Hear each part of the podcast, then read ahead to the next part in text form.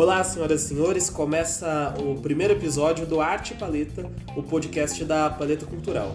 Eu sou Henrique, tô aqui com o Maurício. E aí, Maurício? Oi, Henrique, tudo bem? Beleza, também tá aqui o Duíque. Olá, queridos e queridas.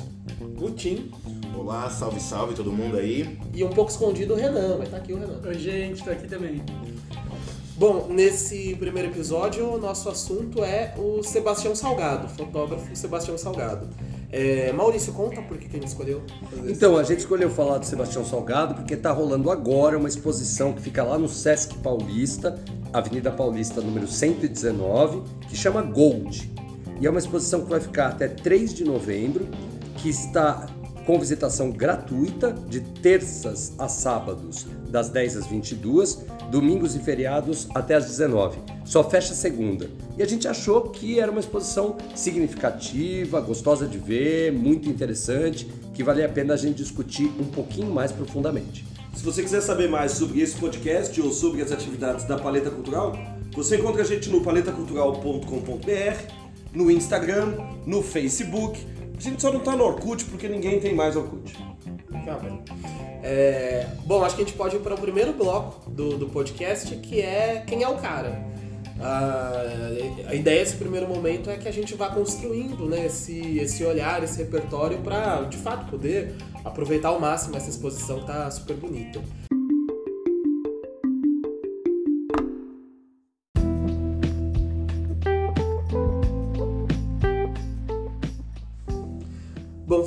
Para o nosso primeiro bloco, o bloco Quem é o Cara? Maurício, por que falar sobre Sebastião Salgado aqui no nosso Arte Paleta Podcast? Quem é esse artista? Quem é esse fotógrafo? Conta pra gente. Sebastião Salgado é brasileiro, mineiro, tem 75 anos, está vivo e é um nome da fotografia no nível global muito significativo. Então, eu diria que ele é o fotógrafo brasileiro mais conhecido internacionalmente. E é um cara que faz opções muito interessantes eh, quando ele decide o que ele vai fotografar e o que ele vai discutir nos seus livros. Que tem um trabalho que a gente pode considerar autoral. Você olha uma imagem de Sebastião Salgado e fala: Isso é Sebastião Salgado. Por quê? O que o identifica como um grande clássico da fotografia brasileira? Acho que sem dúvida isso merecia um podcast, sabe? Sobretudo por causa da presença da exposição aqui em São Paulo agora. Agora, quando você começou a, a definir, você a primeira palavra que você usou foi brasileiro. E aí a pergunta que eu faço para você, pro Duíque, pro Tim, é... Ele é um, um fotógrafo genuinamente brasileiro, identificado com temas nacionais, é, é, esse ser brasileiro aparece como na arte do Sebastião Salgado? O Salgado passa grande parte da sua vida fora do país. Né? Ele mesmo afirma que a vivência na França, onde ele viveu mais do que no Brasil, é importante na sua formação. Ele é um fotógrafo global, ele tem trabalhos a respeito da, da realidade africana, a respeito da realidade latino-americana, mas eu, eu acho que para nós brasileiros, alguns temas que ele retrata, alguns temas que ele, que ele apresenta, eles são a nossa cara, eles ajudam a gente a pensar a nossa identidade. O trabalho que vamos discutir aqui a respeito da Serra Pelada, por exemplo. E aí nesse mesmo sentido, é, é interessante que assim, mesmo que o trabalho dele seja um trabalho uh, atemporal em certo aspecto, que ele não está restrito aos anos 70, 80, ele dura até hoje, é interessante a partir da obra dele pensar o seguinte, quando ele estava registrando Serra Pelada lá nos anos 80, havia naquele momento uma possibilidade de um novo país, até porque era uma nova república, o fim da ditadura militar. Uh, nos anos 90 ele faz um conjunto de retratos sobre o movimento sem terra, que de novo ainda tinha essa esperança de um novo país. E acho que cabe essa pergunta, né? O quanto disso que ele está retratando lá uh, mostra bastante do que perpassa desde os anos 80 e é, continua no Brasil de hoje mesmo, sabe? É, aí eu tô com o Tim, com certeza, uma vez que o sujeito tem serra pelada e sem terra como alvo de seu trabalho, ele é um, um grande fotógrafo para pensar o Brasil. Acho que a gente está entrando numa outra discussão que é super legal, que é por que está acontecendo essa exposição agora. Uhum. Como que essas fotos tiradas em 1986 foram revistas? Afinal, por que, que esse cara foi olhar para essas fotos de novo e procurar algumas inéditas e juntar esse grupo de 56 imagens que estão numa, em ampliações impactantes, imensas, lá no Sesc Paulista. Isso tem a ver com o governo Bolsonaro e com os caminhos que a política e a arte brasileira estão tomando em 2019? Aqui eu gostaria de fazer um, uma parte antes da gente responder a pergunta do Maurício. Se você ainda não foi ver a exposição, vá. São reproduções em alta qualidade, em tamanho grande, com uma luz bastante interessante, o que é a essência da fotografia, né? Escrever em luz. E aí voltamos à pergunta do Maurício. Porque eu, eu fico pensando que sim, né? Quer dizer, essas opções não são à toa. Eu estou pensando inclusive nas ameaças que o sistema SESC recebe. E por que essa opção? Por que não fazer uma exposição de hortênsias? Por que não. Qual essa escolha temática? Você Tanto diz- tempo depois? Você diz da atualidade de um trabalho que tem por dimensão, talvez fundamental, a crítica social, a documentação da realidade social brasileira. Numa época É. em que se fala sobre liberação do garimpo, numa época em que se fala de desmatamento. Agora, é, esse, esse cara que trabalha com esses temas é um artista engajado? Vocês colocariam o Sebastião Salgado nessa categoria?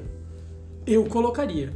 Desde a da formação dele em economia no Espírito Santo, na Federal do Espírito Santo, até a- o exílio dele durante a ditadura e o, a crítica social como tema, como escopo fundamental para todos os trabalhos que ele faz. Não é à toa que as diversas visitas que ele faz aos países africanos, como Ruanda, por exemplo, e a sua saída às vésperas do estouro da guerra de Ruanda, eh, já denotam esse caráter de da crítica como uma função ou uma dimensão essencial do trabalho dele. Eu tenho aqui uma resposta biográfica. Eu vi palestra do Sebastião Salgado no Fórum Social Mundial em 2002.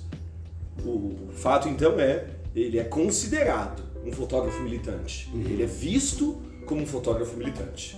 E aí eu queria até aproveitar isso para já jogar umas polêmicas aí no ar que a gente pensa. Polêmicas. Polêmica! Momento polêmica! Momento polêmica. É muita treta, é muita treta.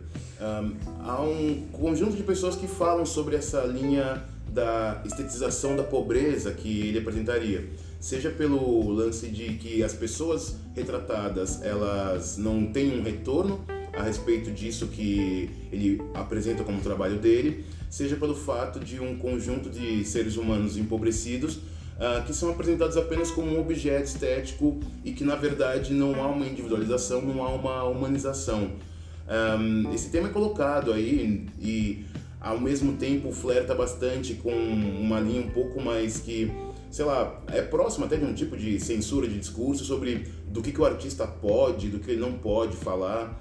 O que, que vocês acham disso daí? Você acha que há então aqui uma, uma possibilidade, um olhar possível que é o Sebastião enquanto um espetacularizador Sim. da pobreza? Sim, é, isso é colocado por um conjunto de críticos, assim, e eu não concordo 100%, mas eu também não discordo 100%, não. Eu tô Polêmica. pensando. É uma polêmica. Ô, Tinha, eu tô pensando aqui a respeito da exposição Gold lá no, no Sesc Paulista. Não há nenhuma referência né, no título ou na, na fo- nas né, fichas não há- técnicas, Na ficha técnica não há nenhuma referência. Quem é essa pessoa?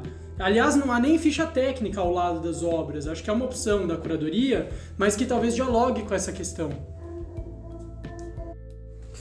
Uau, acho que é um bom panorama. É, a gente caminha aqui para fechar esse bloco. Maurício, eu vou repetir a pergunta e você sintetiza pra gente. Quem é o cara? Fotógrafo social da condição humana é como ele se autodefine, ou se definiu durante um período. Então, sim, engajado, interessado nisso, fazendo provocações por meio das suas fotos e também alcançando um resultado estético impressionante. Tenho a impressão que essa junção é muito legal, porque ele não é. Às vezes, o cara que é só engajado e só político, está muito mais interessado na causa do que no como, ele talvez fique chato. Panfletário. Panfletário, maniqueísta até, né? Agora, acho que o outro cara só preocupado com a estética também talvez não tenha tanto a dizer. Então- Essa junção é legal. Então o Sebastião ele une uma estética, por mais que seja polêmica, a estetização da pobreza, que é de teor crítico, que é de teor é, documental, que tem aí uma dimensão política poderosíssima, aliada, é inegável, a uma beleza, a um prazer de observação, a uma qualidade de imagem e isso é fotografia em, em grande qualidade. Legal. Esse fotógrafo social da condição humana polêmico tem uma exposição em cartaz e no próximo bloco a gente fala um pouco mais sobre a linguagem, sobre a obra, já tendo esse contexto então. Então vamos lá, vamos para o nosso segundo bloco do programa.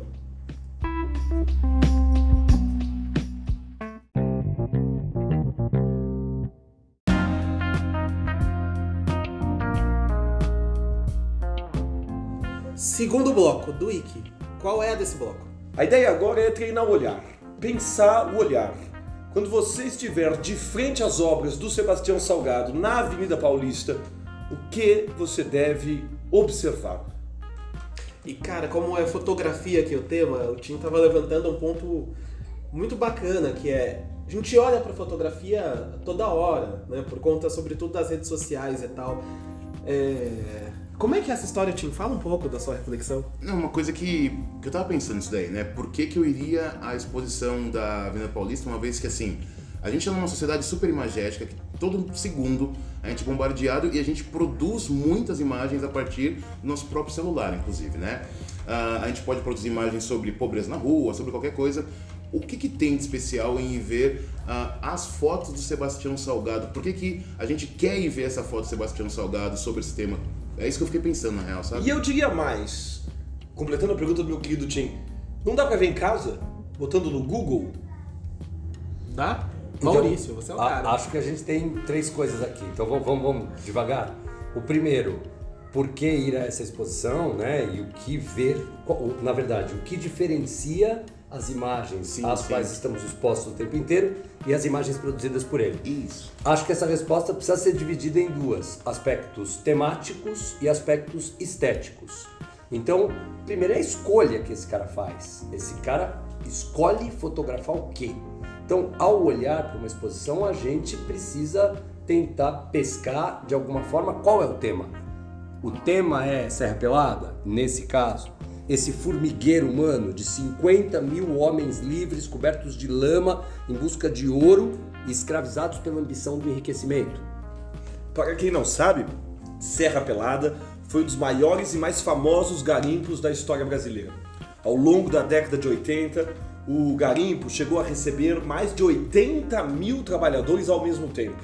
As condições de trabalho, muitas vezes subhumanas, extenuantes, e o cenário de violência, de pobreza extrema e muitas vezes muito próxima do sonho da riqueza, da possibilidade da sorte grande, fizeram de Serra Pelada um verdadeiro faroeste, um verdadeiro bang bang na história do Brasil. Tá? É um garimpo na região do Pará, atualmente é, em parte desativado e em parte já sendo explorado com novas tecnologias e tudo mais. Porque ele conta uma coisa muito interessante, que é o fato de ter tentado seis vezes a autorização para fotografar esse lugar, ter conseguido só muito mais tarde, em 1986. Por que não, não conseguiu antes? O que, que aconteceu? Me parece que isso tem a ver com a ditadura e com uma pouca intenção de divulgar aquilo mais ainda, né? Tem mesmo, Maurício. Ele pediu várias vezes, repetidas vezes, aos órgãos oficiais da ditadura para ir, a permissão para ir fotografar a Serra Pelada e foi negado. Só foi concedido em 1986. Quer dizer, já estávamos fora da ditadura. Exatamente, o garimpo tem essa datação. Né? Ao longo da década de 80, ele começa a ser explorado na ditadura militar e vai ser aí desativado, entra em declínio já na nova república. E uma coisa pensando na exposição que me chama a atenção, o título, o título dela remete ao ouro, né? O título da exposição é Gold. Mas é, nas imagens não é o que a gente vê. Né? O, o, o, destacaria um pouco isso, assim, Maurício. Eu vou à exposição, eu quero, é, sabendo desse contexto de Serra Pelada, sabendo quem é o Sebastião Salgado, a importância dessa obra dele, que em algum sentido a gente pode chamar de, de uma obra engajada. O que é que tá lá, entendeu? Ele fez um livro imenso, que foi o terceiro livro que ele publicou na vida, chamado Trabalhadores, o primeiro livro dele publicado aqui no Brasil. Dentro desse livro Trabalhadores, eu poderia dizer que há capítulos e um dos capítulos é Serra Pelada, num tipo específico de trabalho. Então, acho que essa localização desse grupo de fotografias dentro desse grande espectro trabalho já nos diz um pouco sobre o olhar dele.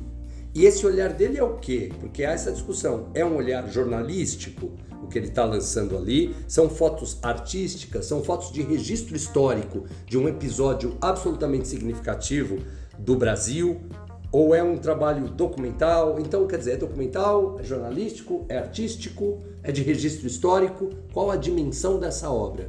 Acho que hum, tudo junto. Acho que muitos desses aspectos estão contidos ali, o que já responde como um dos motivos para ir ver essa exposição. Sim, sim.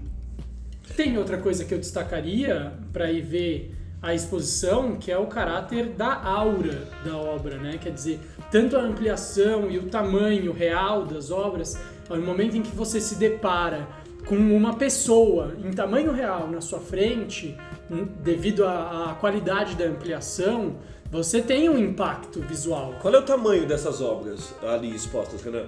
Elas têm tamanho real, tamanho como se você estivesse frente ao ser humano que estava ali de fato explorando o ouro naquela região. Legal, agora eu acho que a, a minha pergunta começou a aparecer aqui.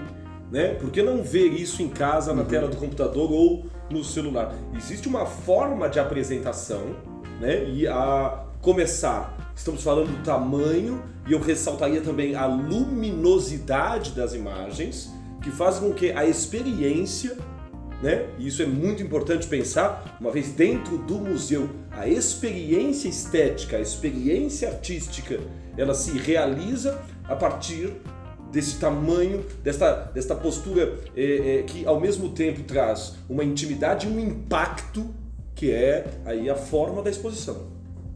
E acho que essa questão da experiência do IK é um ponto que a gente sempre traz aqui na paleta, né? Tome o seu tempo para visitar a exposição.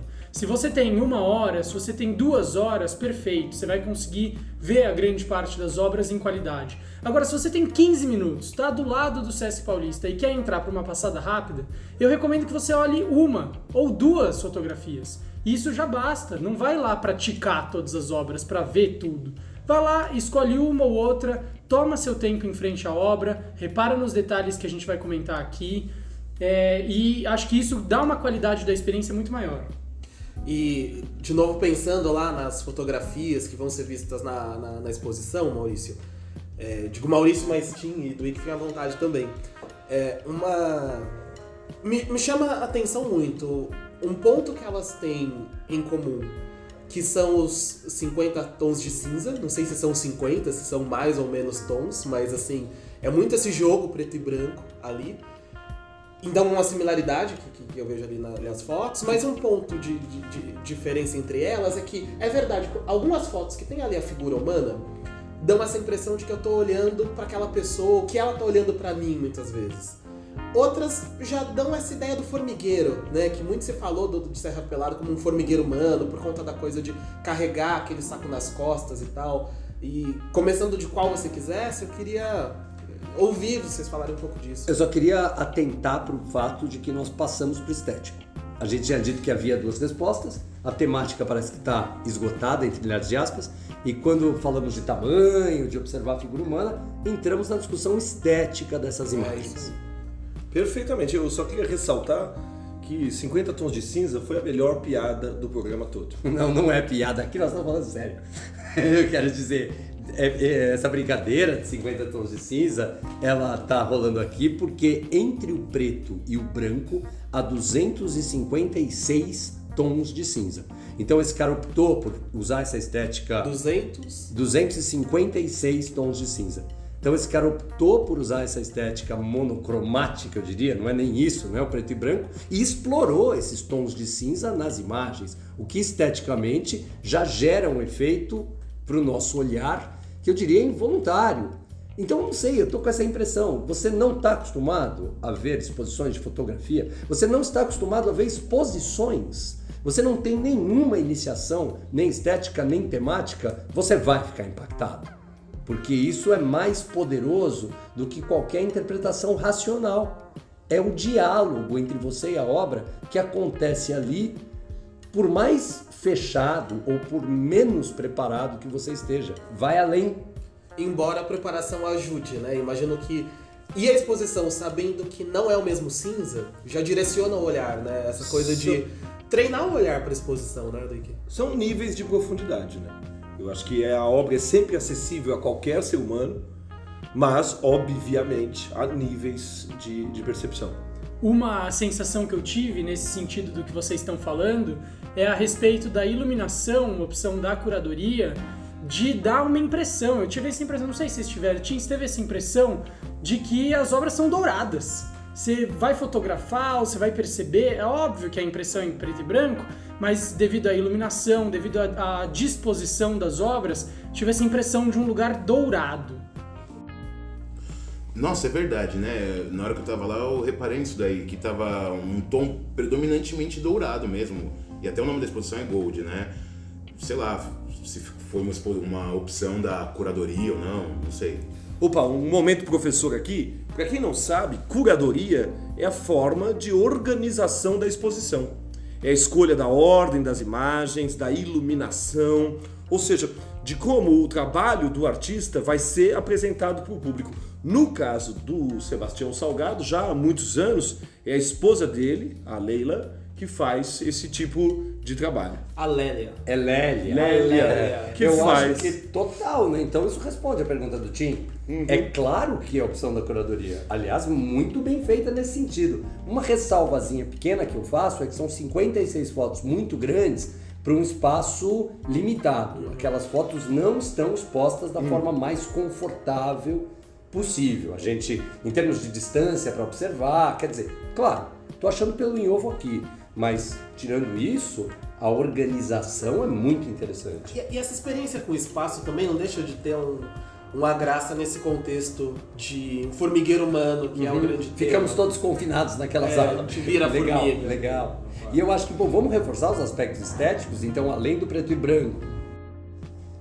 Esse cara utiliza aspectos clássicos, procedimentos clássicos para a composição da imagem. Então eu acho que a gente não comentou uma coisa muito importante. Essas fotos foram feitas com filme na década de 80.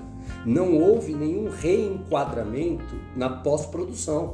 O que apareceu, apareceu. Maurício, o momento professor, reenquadramento. Eu quero dizer, houve um enquadramento, eu estou com a máquina na, na minha frente e tem um enquadramento ali que eu estou vendo na hora que eu dou o clique. E o reenquadramento seria a modificação disso depois, o corte, que a gente Colar, faz corte. em qualquer procedimento de celular, né? Aproveitando o momento professor, quando o Maurício diz que estas imagens foram feitas em filme, o que ele quer dizer é que elas não são imagens digitais. Sim, foram feitas de forma analógica e ampliadas digitalmente. Entendi. Então é importante que seja feita essa ressalva. Quais são esses procedimentos clássicos da composição da imagem? Tipicamente fotográfico, regra dos terços, a divisão da imagem num jogo da velha e a identificação dos pontos de atenção para onde normalmente nossos olhos se encaminham. Esse é um jeito legal de pensar como olhar fotografia, né? E Vale sempre pensando nas linhas. Quer Jogo dizer, o Sebastião Santos, jogo da velha, regra dos terços. Mas veja bem, ele não usa isso 100% das vezes. Eu acho que a gente pode falar de três coisas. Uma é essa, regra dos terços. Uma segunda coisa, profundidade. Quando a imagem do fundo é chapada e quando ela nos remete a uma profundidade daquele local. E a principal, e me parece mais frequente nessa exposição de 56 imagens, é a utilização das diagonais que também conduzem o nosso olhar numa linha contínua. Perceba a continuidade, parece que as imagens não acabam, não tem início, não tem fim, não tem limites claros. E me parece que outro elemento, aí eu não sei se clássico, acho que não, mas de do jogo que ele faz com a temática dos indivíduos, ou seja, retratando uma subjetividade, retratando um olhar específico para uma das pessoas, e em algumas outras fotografias ele fala como um todo, ele fala de todo esse formigueiro humano. Me pareceu muito interessante ao visitar, olhar para aquele formigueiro, olhar para aquela multidão, não identificar quem são aquelas pessoas e do nada, ao caminhar um pouquinho para o lado, perceber uma pessoa em, em particular me observando. Eu acho que esse detalhe é fundamental, Renan. Eu acho que em várias das fotografias o que a gente tem é a multidão. os trabalhadores, a massa, ou se você preferir, a classe operária. E o tempo todo, né? Você troca de fotografia e tá lá o olhar pessoal, o sorriso individual, a personalidade, esse contraste entre este, este pequeno ser humano que está ali mergulhado. O Saramago diz: Eu sou o fotógrafo da condição humana. Saramago? Desculpa, gente. Lélia, Lélia e Sebastião Salgado. É. Os nomes. Gente, fora do ar eu já falei Saramago 12 vezes. Vamos voltar. Esse contraste entre o indivíduo em sua subjetividade, personalidade, identidade, sorriso e olhar, e do outro lado, a classe trabalhadora, explorada, oprimida, tal qual uma multidão de formigas, tal qual uma massa. Eu acho que isso é fundamental. Aí tá um dos ganchos meus favoritos. O conjunto dessas 56 imagens então nos conta uma história. É exatamente isso que você está falando. Há uma narrativa com pedacinhos das histórias das pessoas e olhares generalizantes para aquele local em que eles estão. Então você entra lá e você ouça essa história, veja essa história, leia a partir das opções, tanto dele, né, nas fotos individuais, quanto da edição e depois da curadoria. Maravilha, Maurício. Bom, é, a gente caminha aqui pro final desse segundo bloco. Para fechar, eu vou pedir uma palavra para cada um que ajude a sintetizar essa conversa que a gente teve sobre as obras que estão nessa exposição. Quer começar, Tim? Pode começar quem quiser. Posso começar assim? Ah, Uma palavra. uma palavra, não sei falar em uma palavra, mas eh, eu diria concentração, que é o seguinte. Concentração. Então é uma palavra. Uma palavra. Ah, não, é que é, concentração justamente pelo fato que ah, você está num lugar, na Avenida Paulista, repleto de imagem ao redor, um monte de movimentação. Naquele momento você se concentra naquela imagem que você está vendo, naquela foto. É necessário despoluir esse entorno para olhar um pouco melhor o Sebastião Salgado. Legal. Quem segue? Eu uso a palavra ambição. Ambição me parece que é o que norteia o trabalho é, das pessoas que vão lá buscar ouro, que é o que norteia o trabalho da Vale ao destruir Mariana, ao destruir Brum- Brumadinho e ao iniciar uma exploração de minério de ferro a 5, 10 quilômetros de onde era a Serra Pelada, atualmente, nesses últimos anos. Então, ambição. Bom, o pessoal usou 35 mil palavras. Eu fico com duas aqui. Brasilzão real. Ótimo. Eu vou então ficar com o clássico. É o clássico, é a ambição, é a concentração e o Brasilzão real numa única exposição na Avenida Paulista de graça até 3 de novembro. Legal. Em uma palavra eu fico com trabalho, uma palavra que para mim é tocante nessa exposição. E esse foi o nosso segundo bloco, em que procuramos responder o que observar, o que ler, como treinar o olhar para ir a essa exposição.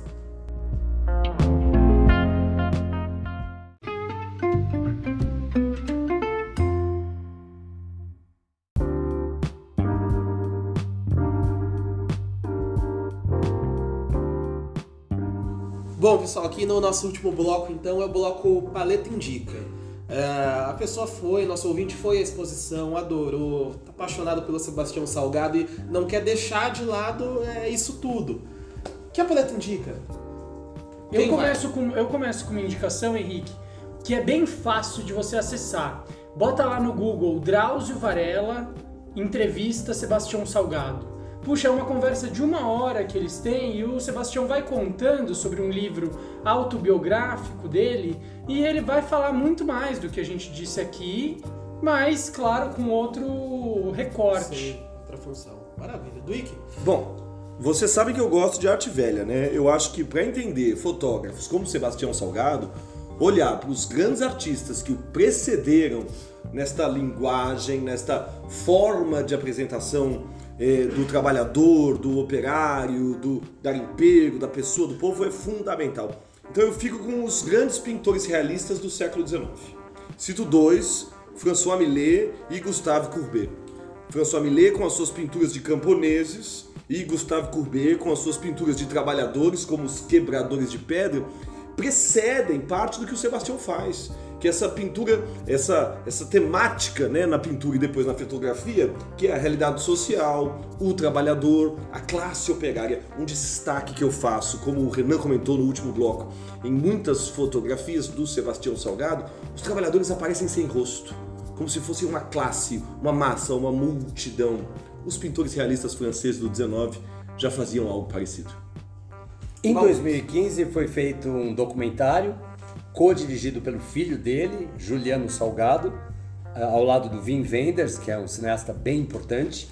Se chama O Sal da Terra e é lindo e delicioso de assistir, inclusive esteticamente brinca com essa história do preto e branco e mostra várias faces e fases do trabalho dele, alternando imagens coloridas quando eles estão ali dialogando e falando sobre o próprio filme e branco e preta quando são relacionadas à temática fotografada em cada fase. Lindo, lindo, lindo, delícia de assistir e vai te fazer entender mais, querer ver mais e gostar cada vez mais de observar a arte com esse, com esse subsídio, né? Com essa ajuda.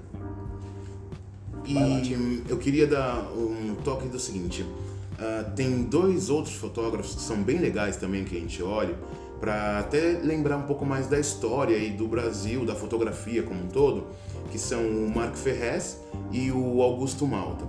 Ambos atuaram aí nessa virada do século XIX para o século XX. Se não me engano, as primeiras fotografias da mineração acontecendo são de registro do Marco Ferrez.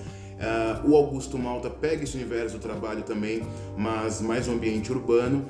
Então vale a pena tanto ir no Instituto Moreira Salles, na própria Avenida Paulista, ou dar uma pesquisada na internet também sobre esses dois que plenamente dialogam seja com a linguagem da fotografia, quando ela era uma outra coisa ainda, seja com essa questão desse universo trabalho como um todo.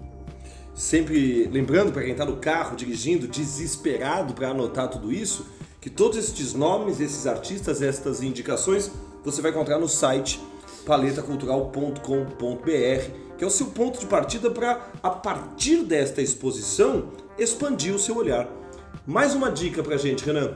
Ah, você sabe que a gente vai para Inhotim, né? Inhotim é onde estão concentradas as grandes obras de arte contemporânea é, do Brasil, da América Latina, um centro de referência global em arte contemporânea. E lá a gente encontra duas personalidades fundamentais para pensar a fotografia como arte. Cláudio Andujar e o seu trabalho com os Yanomami e Miguel Rio Branco, com vários trabalhos, dentre os quais a gente destaca o seu período em Salvador, registrando a prostituição em Salvador. Lá, cada um desses artistas tem uma galeria própria, um, uma casa enorme em que grande parte das suas obras está exposta. Inclusive, eu não sei se você sabe, mas a da Cláudia Andujar é super recente. Então, se você já foi para Inhotim, pode voltar com a gente 19 e 20 de outubro desse ano. A reserva você faz lá pelo paletacultural.com.br e os preços, detalhes, todas as informações você encontra lá também. Nesse nosso, nessa nossa imersão, essa experiência cultural, a gente faz um recorte tanto temático para que você possa aproveitar uh, o Inhotim em dois dias, quanto uh, na questão das explicações dos comentários com todos nós. Maravilha, Renan. Então, a gente vai encerrando nossa conversa. Agradeço pelo papo. Imagino que quem nos ouviu até aqui, nos suportou, nos tolerou, aprendeu muito e deve estar ansioso para ver Saramago, não, Sebastião Salgado, quase me saiu. é, é, enfim, ponto de encontro é esse, paleta.com.br, paletacultural.com.br. É, os próximos episódios vão tratar de mais artistas, já temos aí em vista Michelangelo, quem mais, Tim? Agrada Quilomba. Agrada Quilomba. E, bom, aqui nesse fechamento, pensei muito no Portinari, no momento em que a gente voltava em outros artistas que são uma boa referência. Eu peço que vocês prometam para quem tá em casa um programa sobre Portinari no futuro também. Tá prometido. e é isso aí. Mas a gente agora tá falando do Gold. Gold é a exposição de Sebastião Salgado, que tá no Sesc Paulista, Avenida Paulista, lá no comecinho, é de graça de terça a sábado até as 22 horas, domingos e feriados até as 19 horas. Ah, vai lá! É isso aí, fechando nosso Paleta Arte. Até a próxima.